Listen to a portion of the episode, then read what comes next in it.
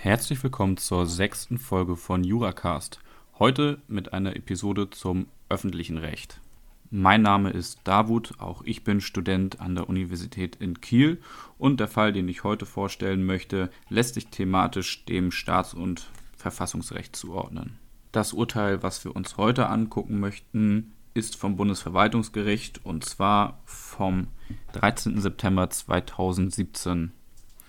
Abgedruckt wurde das Urteil in diverser Ausbildungsliteratur, unter anderem in der Rü und dort nicht nur die Entscheidung des Bundesverwaltungsgerichts, sondern bereits die Urteile der Vorinstanzen. Das war in der Februar-Ausgabe 2017, dort war das OVG-Urteil und jetzt in der Februar-Ausgabe 2018 das Urteil des Bundesverwaltungsgerichts. Dies legt zumindest die Vermutung nahe, dass auch den Prüfungsämtern diese Entscheidung nicht entgangen ist. So, genug zum Allgemeinen. Das Bundesverwaltungsgericht hatte die Frage zu klären, unter welchen Voraussetzungen hoheitliche Äußerungen, insbesondere mit politischem Inhalt, zulässig sind. Bevor wir uns aber die Problematik im Einzelnen anschauen, hier einmal der Sachverhalt. In der Gemeinde G hat sich eine Vereinigung zusammengefunden, die Kritik an der vorherrschenden Migrationspolitik übt. Dafür organisiert sie regelmäßig Veranstaltungen, unter anderem auch Versammlungen und Aufzüge. Die K ist Leiterin dieser Vereinigung und meldet eine Demonstration für die Vereinigung an, die quer durch die Gemeinde G führen soll. Der Oberbürgermeister O teilt den Standpunkt der K nicht und ist auch sonst mit den Entwicklungen in seiner Gemeinde unzufrieden, sodass er sich zu folgender Aktion herausgefordert fühlt. Er nutzte die offizielle Homepage der Gemeinde, um unter dem Slogan ein Zeichen gegen Intoleranz und Rassismus zu einer Gegendemonstration aufzurufen. Auch forderte er die Gewerbetreibenden und Einwohner auf, die Geschäfte und Wohnungen, an denen die Demonstration der K entlangkommen würde, abzudunkeln, das heißt die Lichter auszuschalten. Auch er selber würde an öffentlichen Gebäuden, an denen die Demonstration entlangkommen wird, die Lichter ausschalten. Und so geschah es dann auch. Die Demonstration fand statt und der O schaltete die Lichter aus. Die K fand das natürlich nicht so witzig und tobte und hielt das Verhalten des Oberbürgermeisters natürlich für rechtswidrig. Insbesondere sieht sie ihr Grundrecht auf Versammlungsfreiheit aus Artikel 8 durch das Verhalten des O verletzt. So viel zum Sachverhalt. Ob durch das Verhalten des O die Versammlungsfreiheit der K tatsächlich unzulässig verkürzt wurde, soll anhand einer Prüfung erfolgen, die sich an der altbekannten Struktur von Schutzbereich, Eingriff und Rechtfertigung orientieren wird. Zuerst müsste also in den Schutzbereich eines Grundrechts eingegriffen worden sein. Die K rügt hier eine Verletzung von Artikel 8 Grundgesetz, also der Versammlungsfreiheit. Also müsse auch der Schutzbereich von Artikel 8 eröffnet sein. Bei im Einzelnen umstrittenen Voraussetzungen schützt Artikel 8 die örtliche Zusammenkunft mehrerer Personen zur gemeinschaftlichen auf die Teilhabe an der öffentlichen Meinungsbildung gerichteten Erörterung oder Kundgebung. Umstritten ist hier insbesondere, wie viele Personen sich zusammenfinden müssen. Hier handelt es sich um eine Demonstration, äh, auf der gegen die vorherrschende Asylpolitik demonstriert werden soll. Und äh, auch hinsichtlich der Mindestperson wird man hier keine Probleme haben. Also der Schutzbereich ist zumindest in sachlicher Hinsicht eröffnet. Auch in persönlicher Hinsicht gibt es keine Anhaltspunkte, dass die K äh, weder Deutsche noch EU-Ausländerin ist. In diesen Schutzbereich müsste auch eingegriffen worden sein. Für einen Eingriff nach dem klassischen Eingriffsverständnis fehlt es jedenfalls an der Rechtsförmigkeit des Aufrufes von O. Allerdings könnte der Eingriff nach dem modernen Eingriffsbegriff vorliegen. Nach dem modernen Verständnis der Eingriffsdogmatik liegt ein Eingriff nämlich bereits dann vor, wenn ein hoheitliches Handeln das grundrechtlich geschütztes Verhalten verkürzt, also auch dann, wenn lediglich mittelbar faktische Beeinträchtigungen vorliegen und diese eine gewisse Intensität haben. Das Bundesverwaltungsgericht bejahte eine hinreichende Intensität. Es führte dazu aus, dass der O wenigstens implizit durch den Aufruf mitteilte, dass die von K geplante Demonstration intolerant und rassistisch sei und dass auf sie nur mit dem Symbol des kollektiven öffentlichen Lichtlöschens angemessen reagiert werden könnte. Insgesamt seien diese Maßnahmen also geeignet, eine abschreckende Wirkung zu erzeugen und dadurch potenzielle Teilnehmer von der Teilnahme an der Versammlung der Klägerin abzuhalten. Mit dieser mittelbar faktischen Beeinträchtigung liegt also ein Eingriff nach dem modernen Eingriffsbegriff in Artikel 8 vor. Allerdings führt ein Eingriff bekanntermaßen noch nicht zu einer Verletzung von Artikel 8, denn Artikel 8 kann nach Artikel 8 Absatz 2 Grundgesetz auf Grundlage oder durch Gesetz eingeschränkt werden.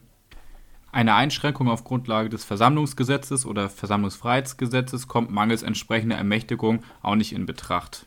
Auch kann sich O hier nicht auf seine Meinungsfreiheit aus Artikel 5 Absatz 1 Grundgesetz berufen, da er seinerseits selber nach Artikel 1 Absatz 3 Grundrechts verpflichtet ist und insoweit das Konfusionsargument greift. Allerdings ist bei Äußerungen von Hoheitsträgern grundsätzlich anerkannt, dass bei Fehlen einer speziellen Ermächtigungsgrundlage auch eine Aufgabenzuweisungsnorm ausreichend sein kann. In der Literatur wird dieser Ansatz zwar mit einem Hinweis auf den Vorbehalt des Gesetzes abgelehnt, jedoch hat das Bundesverfassungsgericht diese Möglichkeit bereits 2002 bestätigt. In dem damaligen Beschluss des Bundesverfassungsgerichts ging es um Warnungen von Bundes Bundesregierungsmitgliedern zur sogenannten Osho-Sekte. Begründend hatte das Bundesverfassungsgericht damals ausgeführt, dass sich aus der der Bundesregierung zugewiesenen Aufgabe auch ergibt, im Rahmen ihrer Öffentlichkeit, Öffentlichkeitsarbeit auch auf aktuelle, streitige, die Öffentlichkeit erheblich berührende Fragen einzugehen und damit staatsleitend tätig zu werden. Das Bundesverwaltungsgericht hat diese Grundsätze nun aufgenommen und ausgeführt, dass staatliche Informations- und Öffentlichkeitsarbeit notwendig ist, um den Grundkonsens im demokratischen Gemeinwesen lebendig zu erhalten. Darüber hinaus hält das Bundesverwaltungsgericht, und das ist eine wesentliche Aussage dieser Entscheidung, das Amt des Bürgermeisters mit dem Amt eines Regierungsmitglieds für hinreichend vergleichbar. Zu dieser Vergleichbarkeit führt das Bundesverwaltungsgericht aus, dass dem Amt des Bürgermeisters als gewähltes Stadtoberhaupt eine kommunikative Äußerungsbefugnis inhärent ist. Zwar ist er kommunaler Wahlbeamter, als Leiter der gesamten Verwaltung der Gemeinde steht er an deren Spitze. Zugleich wird er aber von den Bürgern in allgemeiner, freier, gleicher, unmittelbarer und geheimer Wahl gewählt Deshalb hat er neben der Leitung der Verwaltung auch eine originär politische Funktion wahrzunehmen. Aufgrund seiner politischen Funktion ist er befugt, sich am politischen Diskurs über spezifisch örtliche Angelegenheiten zu beteiligen. Zusammenfassend kann man also sagen, dass Informations- und Öffentlichkeitsarbeit aufgrund der Stellung des O im gemeindlichen Verwaltungsapparat und seiner politischen Funktion zu seinem Aufgabenbereich gehören und daher grundsätzlich zulässig sind. Soweit, so gut. Suchen müssen wir jetzt also nach einer Aufgabenzuweisungsnorm.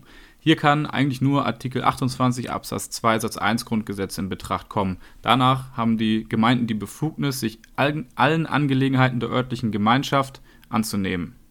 Es müsste sich also bei den Aufrufen von O um eine Angelegenheit der örtlichen Gemeinschaft gehandelt haben. Das sind nach dem Bundesverwaltungsgericht diejenigen Bedürfnisse und Interessen, die in der örtlichen Gemeinschaft wurzeln und auf sie einen, einen spezifischen Bezug haben. Dieser spezifische Gemeindebezug wird hier wohl anzunehmen sein. Die Äußerungen von, von O stehen in einem direkten Bezug der von K durch die Gemeinde geplante Demonstration. Darüber hinaus richtet sich der Aufruf auch an die Mitbürger und Geschäftsleute. Der, also der Tatbestand der Aufgabenzuweisungsnormen ist erfüllt. Das Bundesverfassungsgericht hatte in seiner Osho-Entscheidung den Maßnahmen aufgrund einer Aufgaben, Aufgabenzuweisungsnorm auch Grenzen gesetzt. Eine Maßnahme ist nur dann zulässig, wenn sie sich nicht als funktionelles Äquivalent einer solchen Maßnahme darstellt, die als Grundrechtseingriff im herkömmlichen Sinne zu qualifizieren wäre. Hier wird also wieder wichtig, wie wir das Verhalten von O bei der Frage nach dem Eingriff qualifiziert haben, nämlich als bloß mittelbar faktische Beeinträchtigung. Diese dürfte sich also nicht als funktionelles Äquivalent eines finalen Grundrechtseingriffs darstellen. Das Bundesverwaltungsgericht führt dazu Folgendes aus. Die Maßnahmen stehen in ihrer Intensität einem zielgerichteten regulativen Grundrechtseingriff nicht gleich.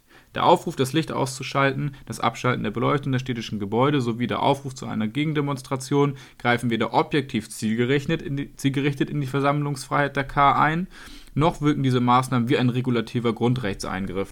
Es lässt sich also als Zwischenergebnis wieder festhalten, dass durch den Aufruf des O zur Gegendemonstration, zum Ausschalten der Lichter und dem Abschalten der Lichter an öffentlichen Gebäuden in die Versammlungsfreiheit K eingegriffen wurde.